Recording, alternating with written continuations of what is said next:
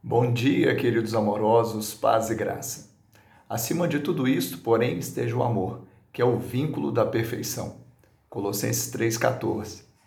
Algumas pessoas dizem: Eu não sou perfeito, não consigo amar assim. Mas o amor é o vínculo da perfeição, ou seja, o amor nos vincula a Deus que é perfeito. Por isso, Jesus disse: Sede perfeitos, assim como o vosso Pai Celestial é perfeito. Na verdade, não tem a ver conosco, tem a ver com Deus na verdade não tem a ver com que aquilo que é, nós temos, mas aquilo que ele tem.